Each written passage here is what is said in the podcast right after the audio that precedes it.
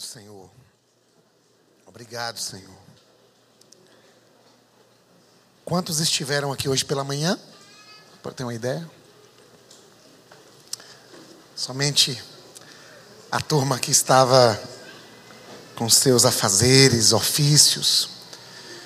Eu chego aqui hoje numa crise grande, porque meu desejo era falar sobre começar de novo a partir da vida do apóstolo Pedro. Aquele encontro na praia. Tu me amas, tu me amas, tu me amas. E aí, a tarde foi a tarde, talvez, muito intensa, a mais intensa desse ano que está começando, enxugando lágrimas de pessoas que sofrem. E aí eu fiquei numa outra crise, eu falei, meu Deus, fiquei pensando em falar sobre Ruth, falei na semana passada pela manhã, Noemi, falei, ai, e depois subi aqui, trouxe o computador e seja o que Deus quiser. Vou falar o que eu falei hoje de manhã, seja o que Deus quiser. Neemias capítulo 1, por gentileza. Neemias capítulo 1, começar de novo.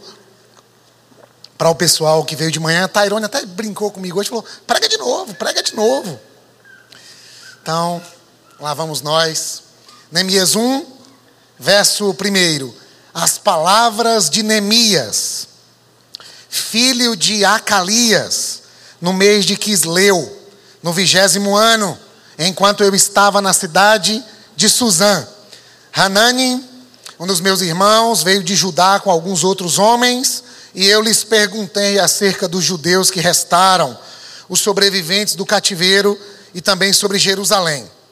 E eles me responderam: aqueles que sobreviveram ao cativeiro e estão lá na província passam por grande sofrimento e humilhação. O muro de Jerusalém foi derrubado e suas portas foram destruídas pelo fogo. Quando ouvi essas coisas, sentei-me e chorei. Passei dias lamentando, jejuando e orando ao Deus dos céus. Nós estamos aqui há dois mil e quinhentos anos atrás. O povo de Deus está no cativeiro, debaixo de uma opressão. Um império se avolumou sobre eles e eles estão subjugados. E eles são levados a este cativeiro em três momentos. Três grupos em diferentes momentos são levados ao cativeiro. E depois esses três grupos retornam para Jerusalém para Judá, e eles tentam reconstruir essa nação totalmente destruída. O primeiro grupo voltou ali no, no ano de 538 a.C. Segundo grupo voltou 458 a.C. E o terceiro grupo de exilados, esse grupo retornou no ano de 444 a.C. e Neemias é protagonista desse terceiro retorno. Os exilados voltam com Neemias. E agora Neemias recebe de Deus uma tarefa. Qual é a tarefa? Reconstruir os muros de uma cidade totalmente destruída. O templo destruído, o lugar da habitação daquelas pessoas totalmente arrasado na leitura que fizemos, nós vimos que as portas e as cidades tinham portas que serviam de proteção contra povos inimigos, as portas estavam queimadas, não havia segurança, não haviam muros, não havia possibilidade de culto. Um retrato de um povo, o retrato de um território, o retrato de uma nação, uma realidade cruel, cruel, cruel. E isso me fez pensar na realidade do nosso país. E hoje pela manhã a gente pensou na nossa nação. Qual seria o melhor retrato do Brasil nesse momento da história? Qual seria a melhor descrição para uma selfie do nosso sofrido Brasil? Estamos vivendo um tempo de incertezas. Há uma corrupção sistêmica pairando no ar. somos governados por pessoas que não são dignas de confiança. Estamos num ano de eleições para presidente da República, senadores, governadores, deputados federais e estaduais. E assim como Neemias recebe um relato através de um dos seus irmãos que vem de Jerusalém e vai até a Pérsia e diz a ele tudo o que está acontecendo ah, em Jerusalém, e ele fica mal, conforme lemos no texto, ele se ajoelha, ele ora, ele chora, ele faz jejum, ele agoniza. Domingo passado eu saí do culto, ouvi o pastor Silas, cheguei em casa, fui ouvir um sermão do pastor Ricardo Agreste. E o pastor Ricardo Agreste fez uma leitura dos últimos acontecimentos do nosso país. E isso mexeu comigo. E eu quero transmitir para os irmãos. E eu disse de manhã que bom que as crianças estão nas salinhas, para que elas não se assustem com o país no qual elas vivem. Prepara o coração, que eu vou lhes contar uma história de terror. De dezembro para cá, o que está acontecendo no cenário político do nosso país, ou pelo menos boa parte do cenário. Cristiane Brasil foi nomeada ministra do Trabalho. Tá aí essa polêmica. Fato é que algum tempo atrás ela fora condenada pela Justiça do Trabalho, porque por duas vezes não assinou a carteira profissional de dois dos seus motoristas. Aí ela foi condenada pela Justiça do Trabalho, não pagou a dívida até que uma de suas assessoras pagou uma das dívidas. E ninguém sabe por que, que essa assessora foi tão generosa, tão piedosa e pagou a dívida de Dona Cristiane Brasil. O problema é que ela é filha do presidente do PTB, Partido dos Trabalhadores do Brasil, o senhor Roberto Jefferson. Quem é ele? Ah, em 2005, ele estava no núcleo do escândalo do mensalão. Seu mandato de deputado foi cassado e ele foi condenado a 10 anos de prisão, mas cumpriu apenas 8, porque se comportou, entre aspas, aspas, bem direitinho. Então ele teve sua pena amenizada. Neste sábado, ontem, dia 20 de janeiro, o Superior Tribunal de Justiça concedeu liminar que libera a posse da deputada Cristiane Brasil como ministra do Trabalho. É uma liminar temporária, mas ela é agora a atual ministra do Trabalho. E quem assume o lugar dela na Câmara de Deputados é o seu suplente Nelson Naim, que em junho de 2016 foi condenado e preso por quatro meses pelo crime de exploração sexual infanto-juvenil. Aí depois ele foi solto mediante um habeas corpus do Supremo Tribunal. Está prestes a legislar no Congresso Nacional sobre a nossa nação. Mas quem é esse cara?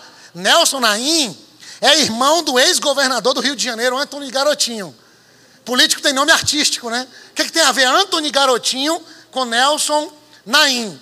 Mas o Garotinho estava preso até dezembro de 2017 por crime de corrupção, concussão, que é o crime de receber vantagens indevidas, participação de organização criminosa e falsidade na prestação de contas eleitorais. Estava preso, porque no dia 20 de dezembro de 2017, o ministro do Supremo Tribunal Federal, o senhor Gilmar Mendes, decidiu conceder a ele e a sua esposa, Rosinha Mateus, habeas corpus. Quem é Gilmar Mendes? Ah, ele é um camarada de coração bom. Ele ficou comovido no Natal.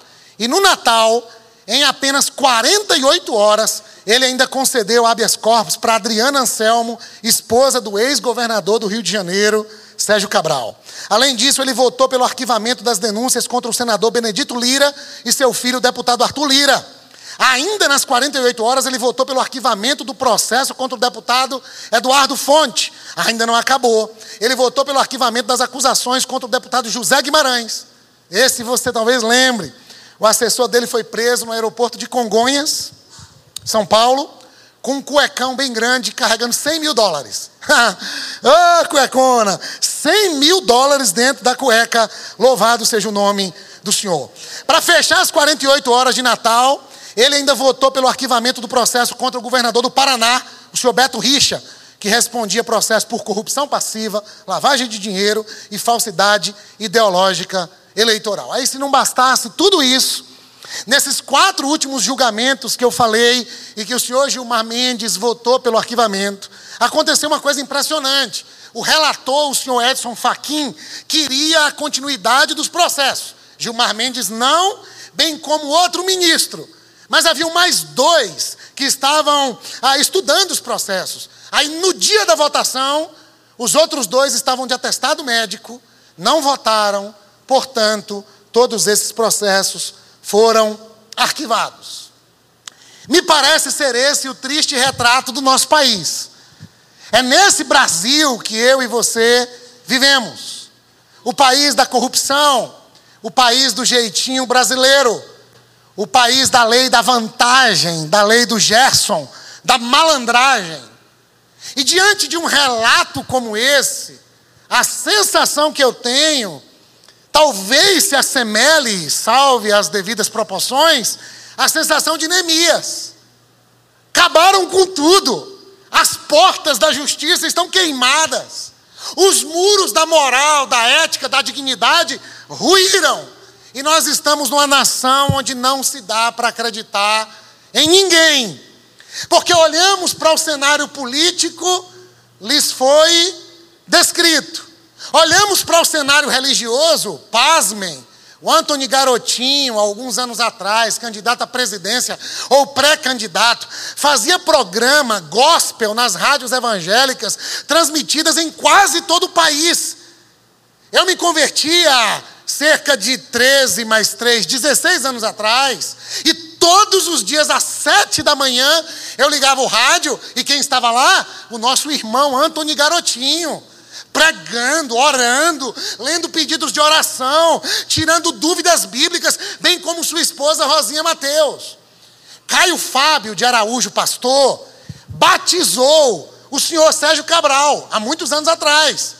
E dizia para o Sérgio Cabral: não ande com garotinho, porque garotinho vai levar você para uma cilada. Fato é que garotinho, Sérgio Cabral e Rosinha Mateus faliram o Rio de Janeiro. Rio de Janeiro passa por uma crise sem precedentes, por causa de homens que professam o Evangelho. Um era quase um pastor que fazia campanha política em tom de pregação evangélica, tentando ser presidente. E os evangélicos diziam: quando o justo governa, o povo se alegra, quando o ímpio governa, o povo geme. Quem é o justo nessa história? O discurso parece ser, mas a vida é um descaso. A religião está sob júdice. Os líderes espirituais, Deus tenha misericórdia. Os líderes políticos não merecem o nosso respeito e a nossa atenção. Claro que tem exceções, mas me parecem ser tão pequenas, tão pequenas, que não ocupam nem o nosso coração, nem os noticiários. Num país como esse, como é que se começa de novo? Como é que se vive bem? Como é que tem vida abundante? Como é que se pode ser feliz? Como é que se pode acreditar no amanhã? O João Alexandre disse: Como será o futuro do nosso país? Como será o futuro do nosso país? Me parece semelhante ao que está acontecendo aqui em Neemias, capítulo 1, verso 3. Aqueles que sobreviveram. É um tempo de sobrevivência. É um tempo de luta agonizante pela vida, porque senão seremos sucumbidos. Os estudiosos dizem que por conta dessa corrupção, por conta dessa instabilidade econômica, o índice de adoecimento mental é assustador no país. Já somos, e os irmãos já ouviram isso, estão cansados de ouvir. Somos o país no mundo com o maior número de pessoas com transtorno de ansiedade, dados da Organização Mundial de Saúde. Medo, medo de ir à praia e um maluco entrar na orla e destruir todo mundo medo de vir para o culto na igreja, medo de discutir sobre ideologias, porque as pessoas se violentam nas redes sociais em nome de uma ideologia política. É tempo de sobrevivência. E os que sobrevivem passam por grande aflição, verso 3, e humilhação, porque não tem segurança, o muro caiu, as portas foram destruídas pelo fogo. Diante dessa triste realidade, como ter esperança, meu querido? Minha querida.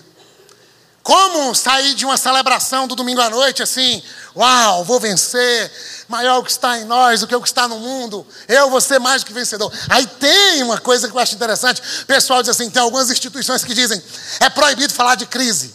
Principalmente instituições que lidam com metas, instituições que lidam com a venda direta ao cliente. Uma das maneiras de motivar o staff, a equipe de trabalho, aqui não tem crise, está tudo sob controle. Aqui não tem, não tem crise, não tem crise, tem crise de toda ordem. Tem crise de todo gosto. Tem crise a milanesa, tem crise ao molho pardo, tem crise cozida, assada, frita, mal passada, crua. Tem crise a parmegiana, tem crise de todo jeito. E eu fico perguntando como ter esperança. Como chegar domingo à noite e falar de esperança, de começar de novo? E me parece que começar de novo é sinônimo de reconstrução. Começar de novo é alguém que um dia já tinha começado, alguma coisa não foi bem, e ela dá uma pause e diz: Vou começar de novo. Reconstruir é eu construir a casa caiu, desabou o relacionamento, acabou a conta financeira, meu trabalho foi por água abaixo, a minha vida acadêmica ficou emperrada, eu não, não tenho uma vida espiritual ativa, fluente, abençoadora, e eu tenho entulho para tirar, para depois reconstruir. É o que está acontecendo em Jerusalém.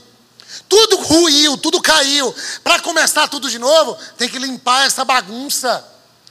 Eu convivo com pessoas que têm relacionamentos altamente bagunçados. E elas tentam começar de novo, mas está tudo tão bagunçado, emaranhado, embaraçado, entrelaçado.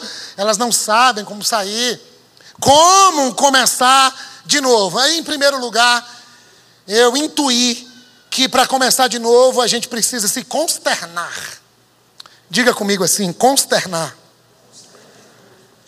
Isso significa sentir dor um pesar profundo, um choro, ah, é um choro que é, é desse jeito aí, um sofrimento, uma desolação, uma tristeza, consternação é uma indignação. Eu não estou satisfeito com esse negócio. E Neemias parece estar ensinando isso para nós, verso 4. Quando ouvi essas coisas, eu me sentei diante da catástrofe, a gente tem hora que fica imóvel, manietado, parado, inerte. Eu me sentei, mas depois eu chorei. Depois que eu chorei, eu passei dias lamentando, porque diante de uma calamidade de uma nação destruída, ou diante da calamidade política, ética, econômica de um país como o nosso, não dá para chorar um dia só, são dias de lamento. Aí ele jejua, e isso me chamou a atenção porque Neemias está servindo ao rei mais poderoso do mundo de então, o rei persa, senhor Artaxerxes. Neemias não está privado de nada. Neemias tem sua casa, Neemias tem sua cama, Neemias fala face a face ao rei. Mas Neemias diz: Eu preciso me privar de alguma coisa, nem que seja do alimento. Eu quero sentir a dor do meu povo. O meu povo geme, o meu povo chora. Os muros caíram, as portas se queimaram e eu preciso gritar diante de Deus. E ele jejua e ele ora ao Deus dos céus. A nossa nação tem a sua religiosidade comprometida. A nossa experiência com Deus, a minha e a sua, precisa melhorar. Eu e você somos o templo de Deus. E eu não sei se eu e você estamos cuidando bem do templo de Deus que somos nós. 2 Coríntios 3,16. Vocês são o santuário de Deus. Há uma crise espiritual, há uma crise religiosa, há uma crise social. Vocês não têm ideia do que está acontecendo em Jerusalém. Em Jerusalém, judeu está emprestando dinheiro a juros para outro judeu. Aí o outro judeu não tem dinheiro para pagar, ele escraviza o filho do judeu. E os judeus estão passando a ser escravos dos judeus. E Neemias vai sofrendo. Neemias vai dizendo: Meu Deus do céu, quando a maldade impera, até os que se julgavam bons passam a lucrar com a miséria alheia. Que coisa terrível! Porque se a coisa não anda bem, se o pirão é pouco, deixa. A farinha é pouca, deixa eu pegar logo meu pirão. Se é um tempo de crise, deixa eu me salvar. Deixa eu me proteger. É a necessidade inata do ser humano de lutar pela sobrevivência. E muitas vezes lutar pela sobrevivência é destruir o nosso irmão, é escravizar o nosso semelhante, é, é, é destruir a dignidade do nosso compatriota. É xingar o outro, porque o outro pensa nas categorias da ideologia de esquerda, ou é brigar com o outro, chamar de nazista, de fascista, de tanta coisa, porque o outro pensa nas categorias de direita. E é um tentando escravizar o outro, porque eu, eu cheguei a essa conclusão, desculpe minha ignorância, mas quanto mais eu percebo pessoas brigando por religião, dizendo qual é a religião certa, quanto mais eu percebo pessoas brigando por ideologias, mais eu chego à conclusão do quanto o pecado nos afetou, ao ponto de nos fazer ah, achar que somos deuses e queremos o tempo todo escravizar o outro ao nosso ponto de vista. Então, um batista diz que está errado o que o presbiteriano faz. Aí o presbiteriano briga com o metodista. Aí o metodista daqui a pouco já está falando do espírita. Aí o espírita diz que não pode ser católico. O católico briga. O que, que é isso? E aí tudo em nome de Deus, e Deus não tem nada a ver com isso. Estamos derrubando os muros, destruindo o outro, acabando em nome de Deus. Um estado do nosso país está falido, e foram os homens de Deus, entre aspas, que governaram nos últimos 20 anos. Em nome de Aí um irmão me disse ontem, almoçando assim: Deus queira que a bancada evangélica cresça. Que bancada, meu irmão? A cambada evangélica. Porque em nome de Deus esses caras estão destruindo a, a utopia, o sonho de uma nação melhor. E parece que o mal feito em nome de Deus é pior do que o mal ligeiramente influenciado pelo maligno. Quais são os seus muros? Deixa eu falar mais perto com você agora sim. Brasil está do jeito que está, você já sabe. Jerusalém estava do jeito que estava e nós estamos tendo um contato com o texto. E na sua vida, os seus muros, na sua convivência, existe uma técnica na psicologia e é um instrumento chamado roda da vida. E nele a gente avalia assim as sub-áreas da vida de quem está diante de nós. Eu chamaria hoje as sub-áreas de muros, portas, tendo em vista que os muros e portas de Jerusalém foram destruídos e queimados.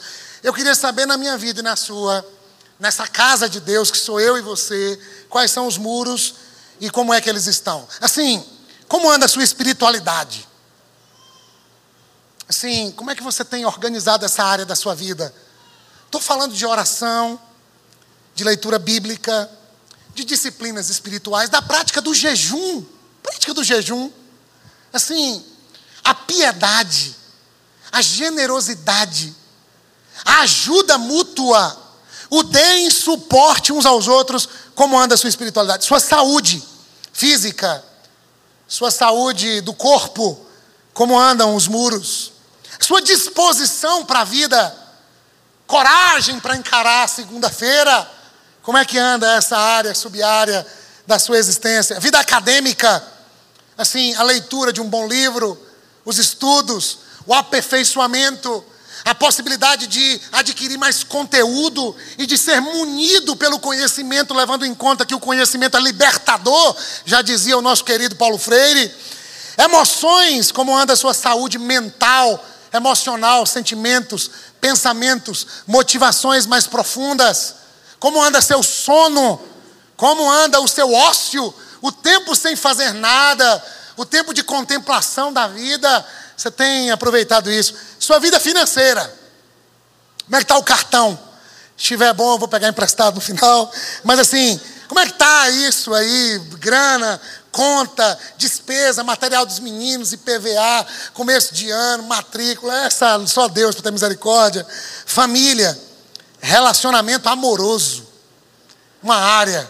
É uma área tão vulnerável que eu fico sonhando para Deus levantar um casal para a gente começar uma terapia do amor aqui na igreja. Estou falando sério. A terapia do amor, solteiro, se encontrando, evangelho pregado.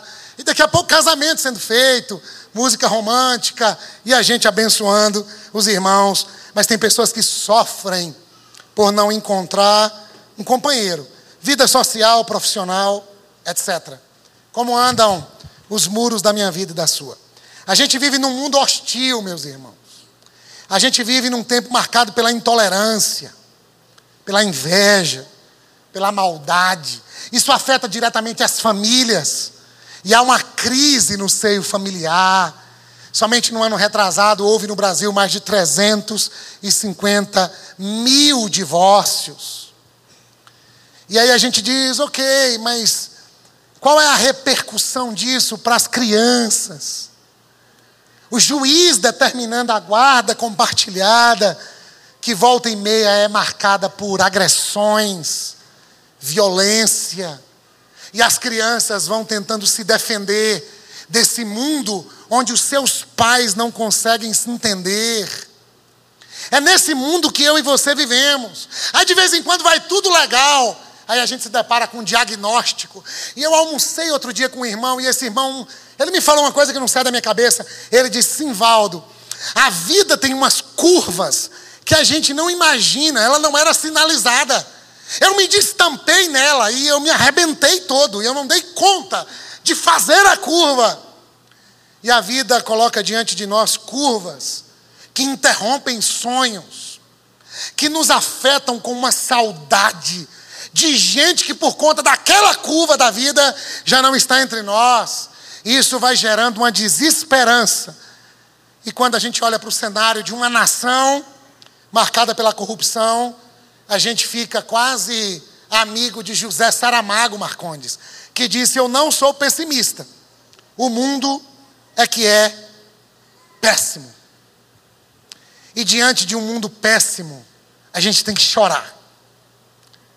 Diante de Lázaro morto dentro de uma sepultura, Jesus chorou.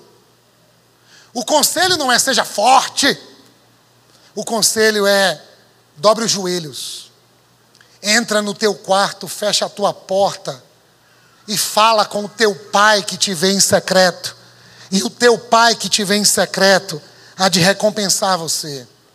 O conselho é: arrependam-se. Transformem a alegria de vocês em pranto e o vosso riso em choro, porque nós estamos vivendo um momento caótico. E se você diz para mim, para mim está tudo bem, a sua condição é um pouco mais complicada. Porque parece que você está sofrendo de insensibilidade. Parece que a sua memória está comprometida. E parece que o fato de comer na mesa do rei e de gozar das benesses do rei tirou de você o senso fraterno e roubou de você a consciência de que não é possível ser humano sem ser coletivo.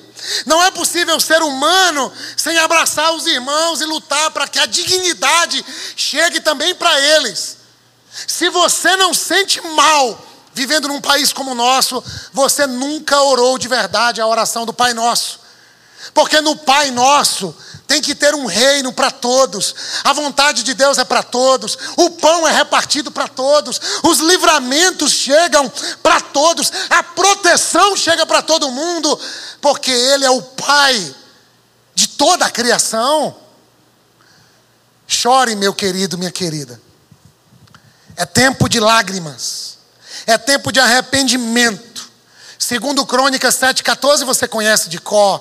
Se o meu povo, que se chama pelo meu nome, se humilhar e orar, e se arrepender dos seus maus caminhos e buscar a minha face, então eu ouvirei dos céus, perdoarei os seus pecados e sararei a sua terra.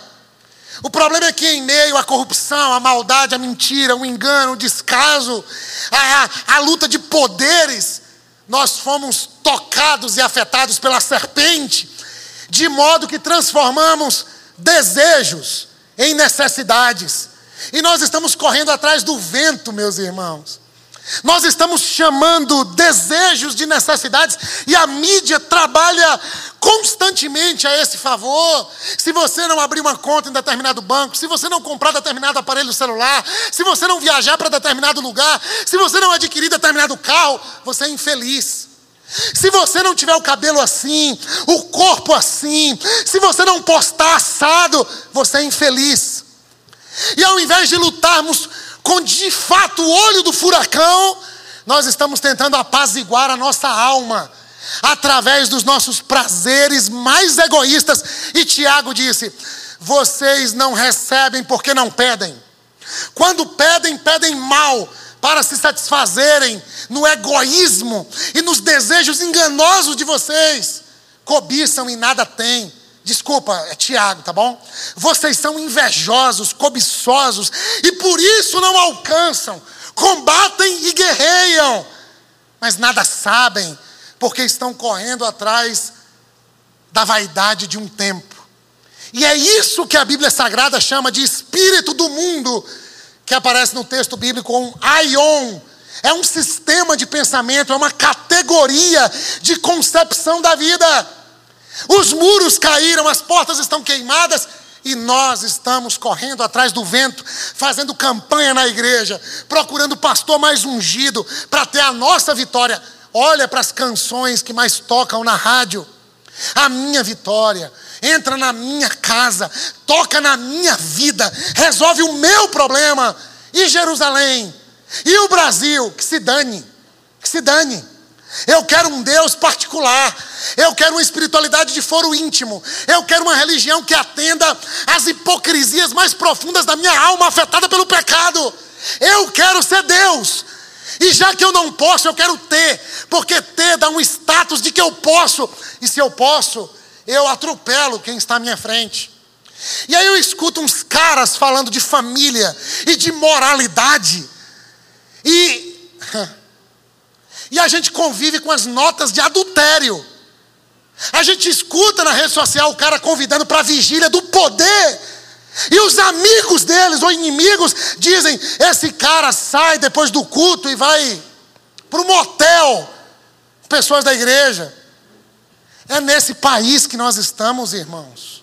E diante de um quadro onde templo está destruído, religião vilipendiada, espiritualidade deturpada, muros caídos, chora, sofra, agonize, grite, grite, faz a tua vontade, assim na terra como ela é feita no céu. Afasta de mim esse cálice, eu não estou dando conta da, da angústia. Todavia, não faz do meu jeito, faz do teu jeito. O que Neemias está ensinando aqui é começar de novo. Fique consternado. Um termo bom para falar disso é compungido. A ideia de compungido que aparece lá em Atos 2 é flechados por Deus. Porque é o Espírito de Deus que nos convence do pecado, da justiça e do juízo. E eu penso que são dias em que o Espírito de Deus está tentando nos convencer. Problema é maior do que esse. É porque disseram para nós que o pecado e o mundo é tudo aquilo que não é gospel. Então, organizamos a nossa religião a partir do que é de Deus, gospel, e o que não é de Deus, não é gospel. E aí nós criamos um gueto. E a gente fala igual, ouve as mesmas músicas, tem os mesmos chavões e jargões, mas os nossos cultos estão regados de individualismo. Então, eu cresci ouvindo na igreja: feche os seus olhos e não se importe com a pessoa que está do seu lado. Hoje é noite de buscar Deus. E em nome de Deus, se golpeia um Estado. Em nome de Deus, professores têm que receber o 13 terceiro em 12 prestações, que não tem grana, porque os caras levaram a grana e foram eleitos pelos evangélicos. Agora os evangélicos me vêm com um novo Messias e ficam o tempo todo. Deus, tem misericórdia da minha vida, Senhor. Chore, meu irmão, minha irmã. É tempo de dobrar os joelhos de novo, tá bom?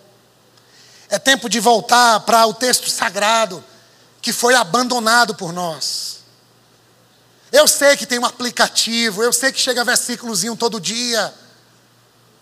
Mas, assim, quando abre o aplicativo para ler o Salmo 23, o aplicativo diz, está offline, aí você coloca online.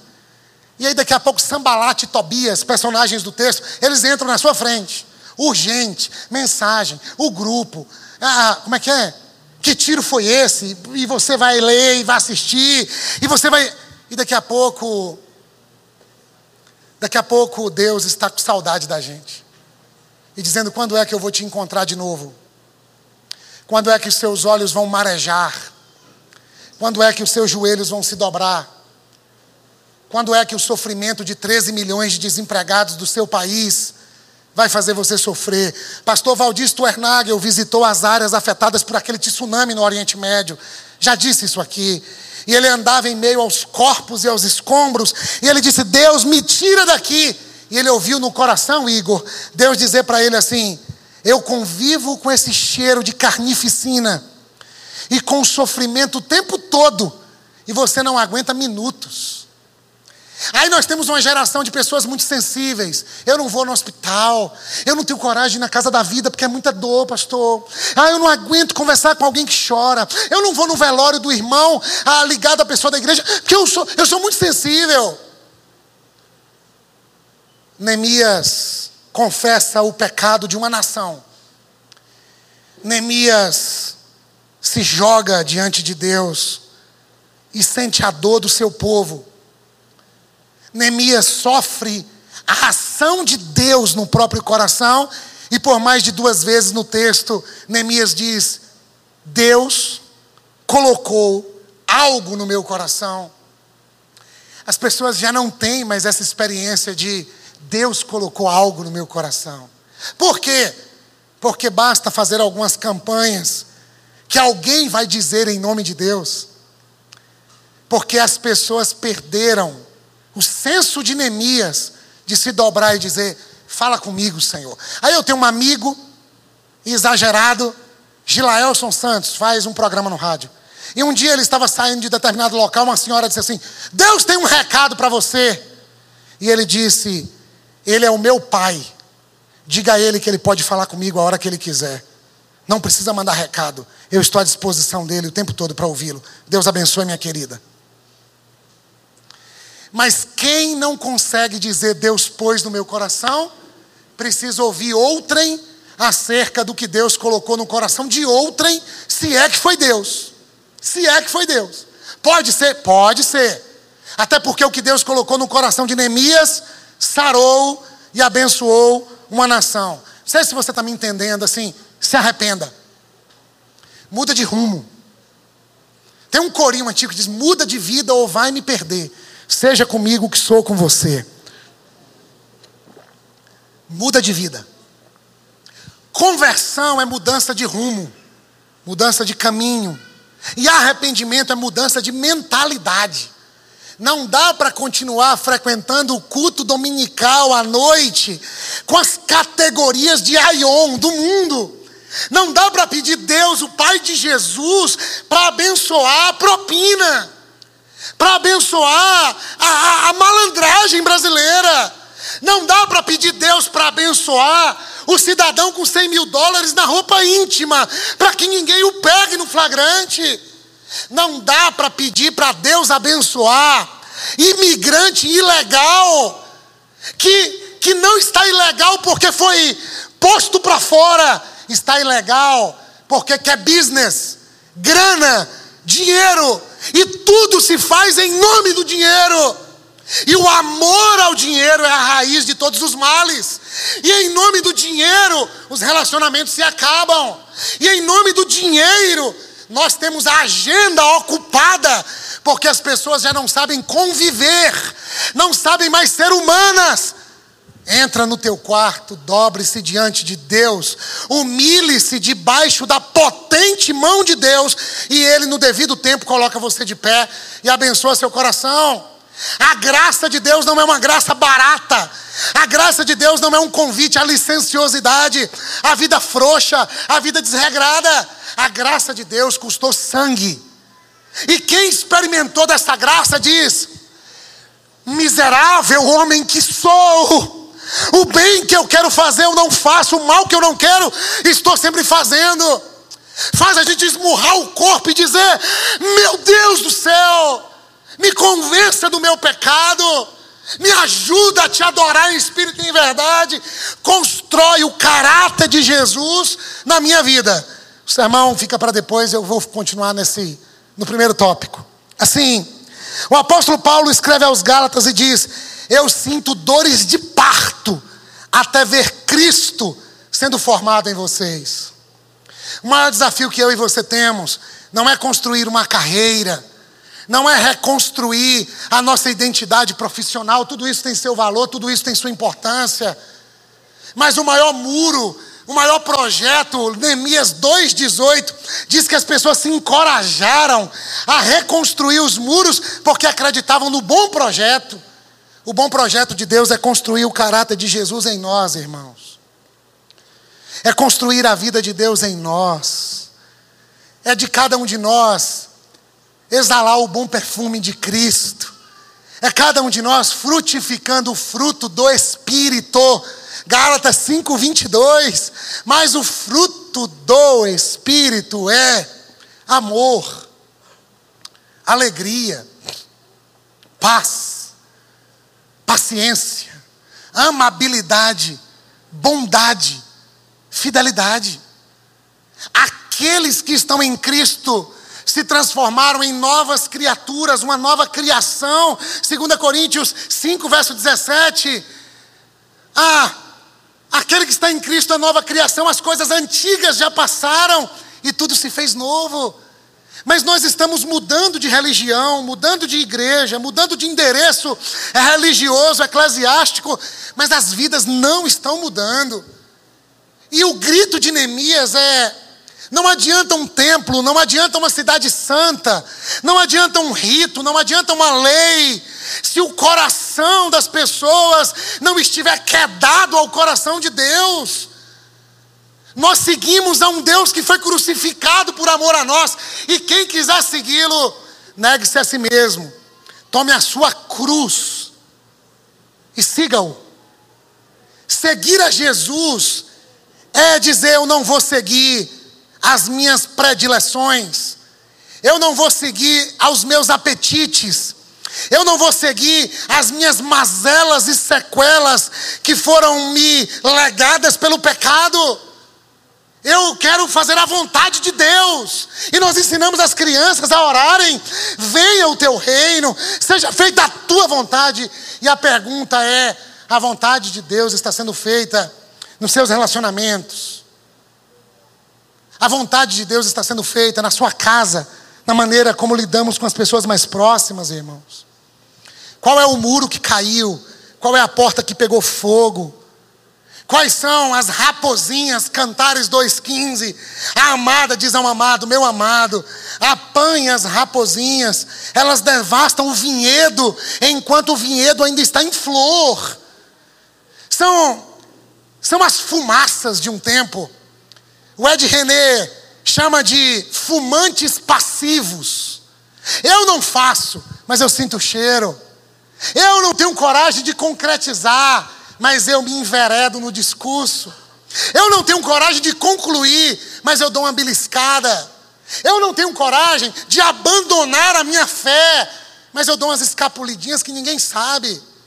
E o que acontece às ocultas na vida de muitos de nós, de maneira nenhuma teríamos coragem de expô-las no telão para todos nós pensamentos, desejos, apetites, fantasmas, conversas na rede social, fotos trocadas, meninas de 14 anos tirando a própria vida porque mandou uma nude para o namorado e o namorado expôs no grupo dos amigos.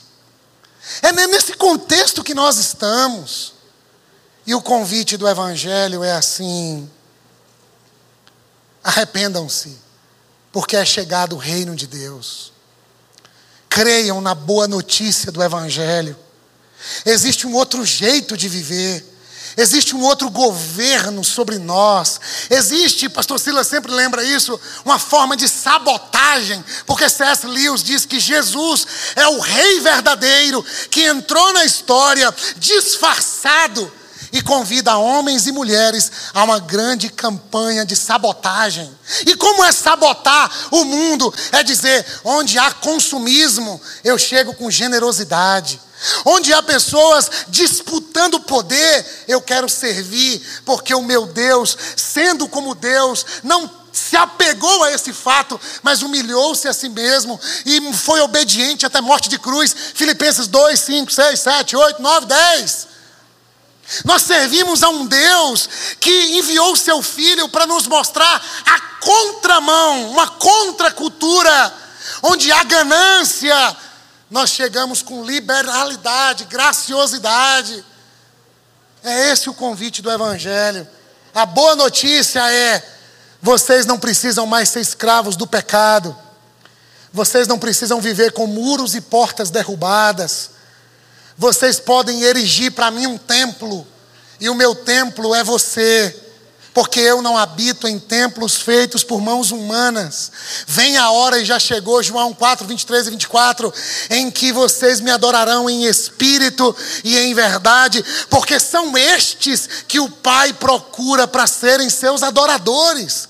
Adorar, Elide, em espírito e em verdade, não é no domingo, não é no templo, não é diante do clero, não é dando dízimo, é na vida, é na história, é no trânsito, é lavando a louça, é cuidando do filho, é, é, é cuidando do ente querido, é valorizando o outro, é tendo empatia com quem chora e com quem sofre, é transformando a comunidade no espaço do acolhimento e não do individualismo velado.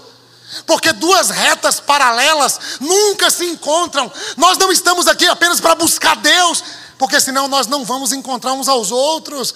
Nós estamos para prestar um culto a Deus, enquanto construímos relacionamentos de amor. James Hunter, no livro O Monge o Executivo, diz: Nós não estamos no mundo para fazer coisas, nós estamos no mundo para construir relacionamentos, e depois de nos relacionarmos, a gente vai colocando as coisas do mundo em ordem. E isso os empresários utilizam essa literatura para treinar a equipe na empresa. E a igreja de Nosso Senhor está tentando, desculpa, usar Deus para cumprir os nossos desejos. Por isso que o muro cai. Por isso que a porta pega fogo.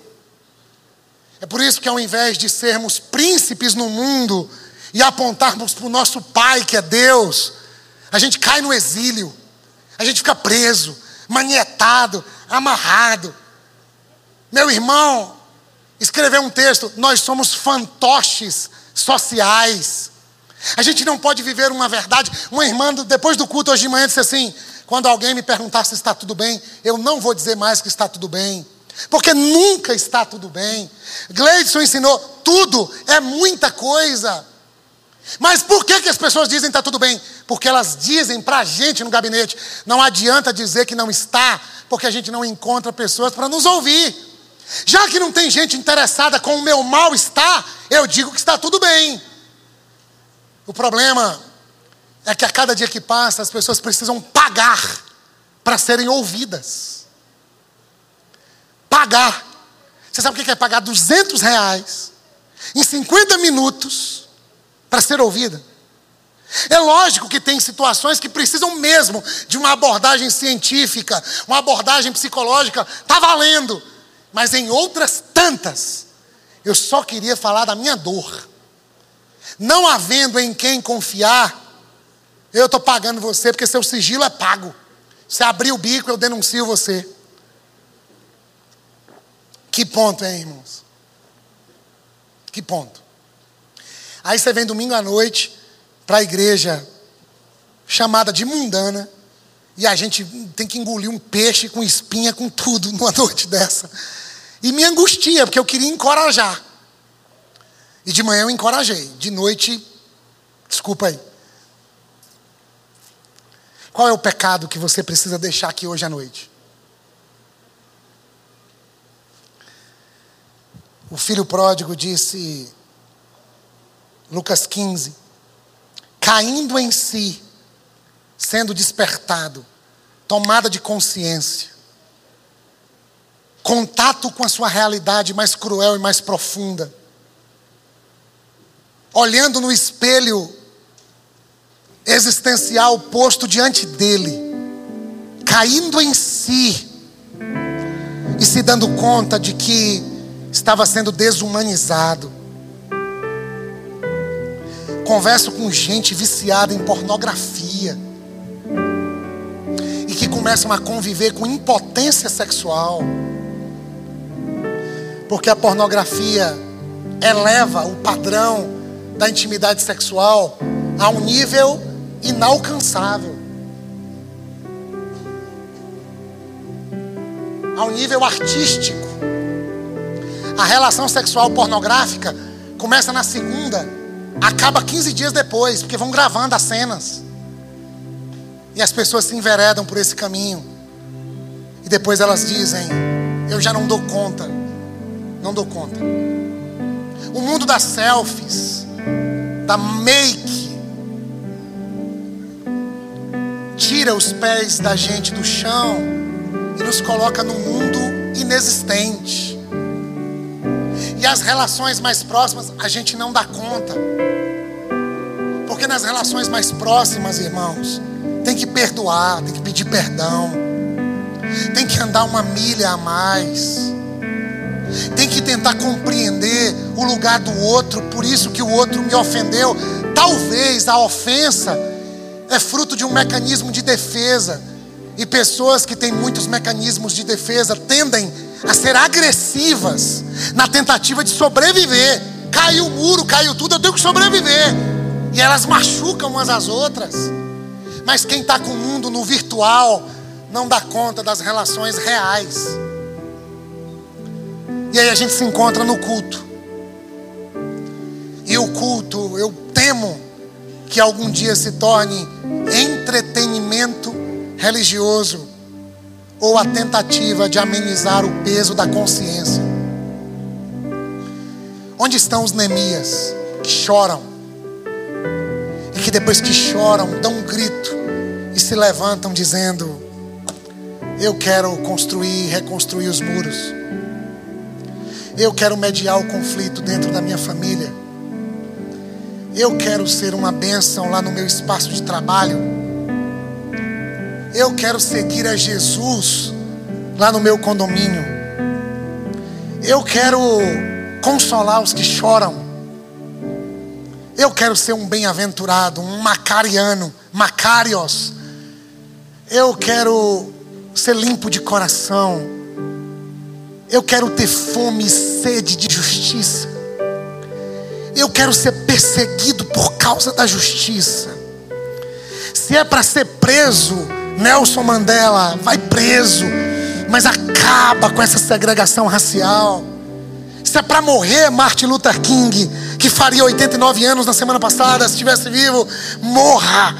Mas não permita que um negro tenha que se levantar para dar lugar a um branco em um país no norte da América. Se é para ser apedrejado, Estevão, seja, mas veja o Cristo de pé à direita do Pai e faz o seu rosto resplandecer como o rosto de um anjo, ao ponto de o seu martírio quebrantar o coração de Saulo de Tarso, para Saulo de Tarso vir a ser o apóstolo Paulo. Neemias abriu mão dos manjares do governador, Neemias gastou o dinheiro que tinha. Neemias juntou as pessoas e reconstruiu os muros. Neemias se calou quando precisou, porque Sambalate e Tobias e Gesem viviam dizendo: vocês vão construir um muro, uma raposa vai derrubar.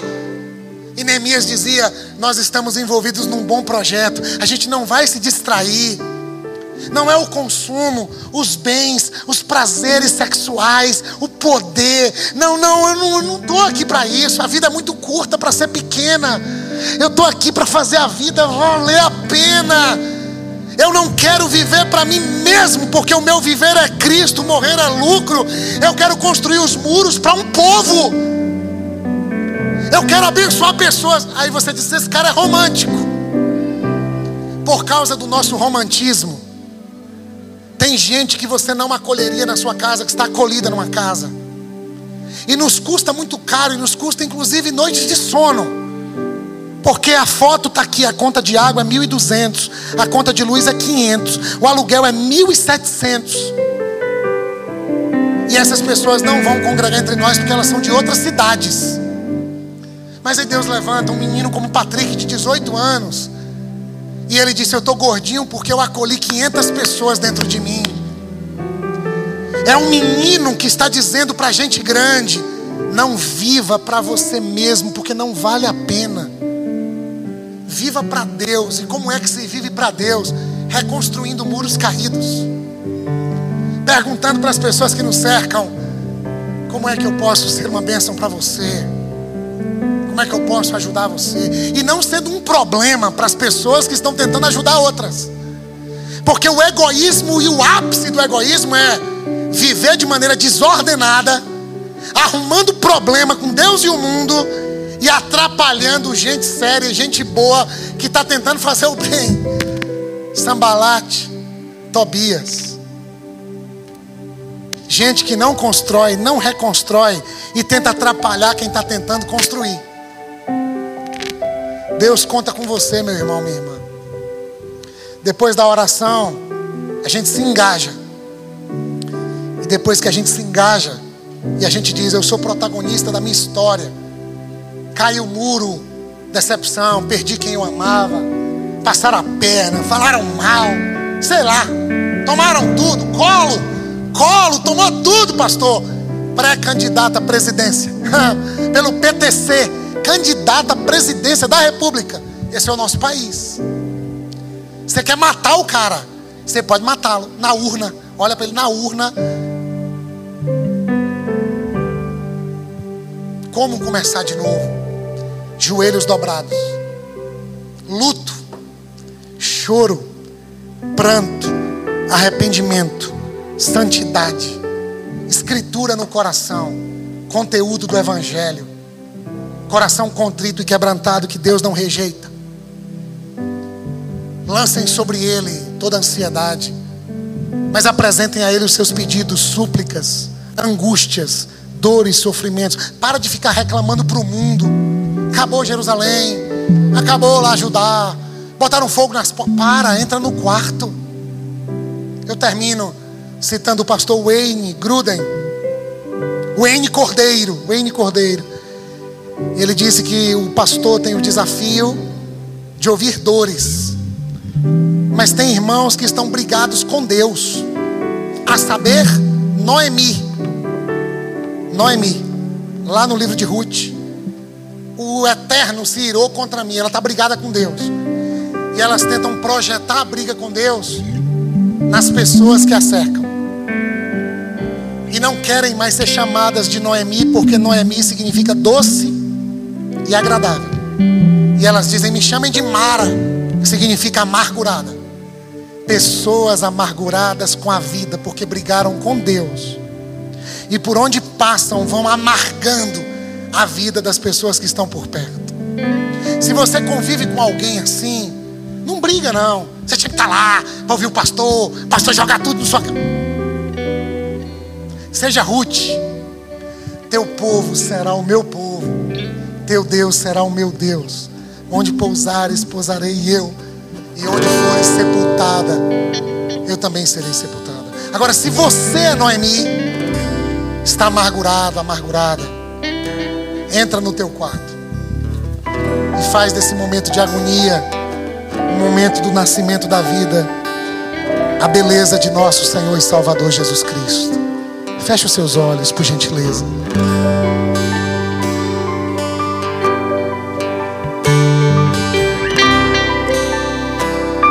Se você puder, peça perdão a Deus. Me perdoa, Senhor. Perdoa a minha negligência. Perdoa as minhas distrações. Perdoa a má gestão do tempo. Confessarmos os nossos pecados, Ele é fiel e justo para nos perdoar os pecados e nos purificar de toda injustiça. Não dá para conviver com muros e portas destruídos, Pai. Hoje à noite, de alguma forma, lava-nos com essa tua graça.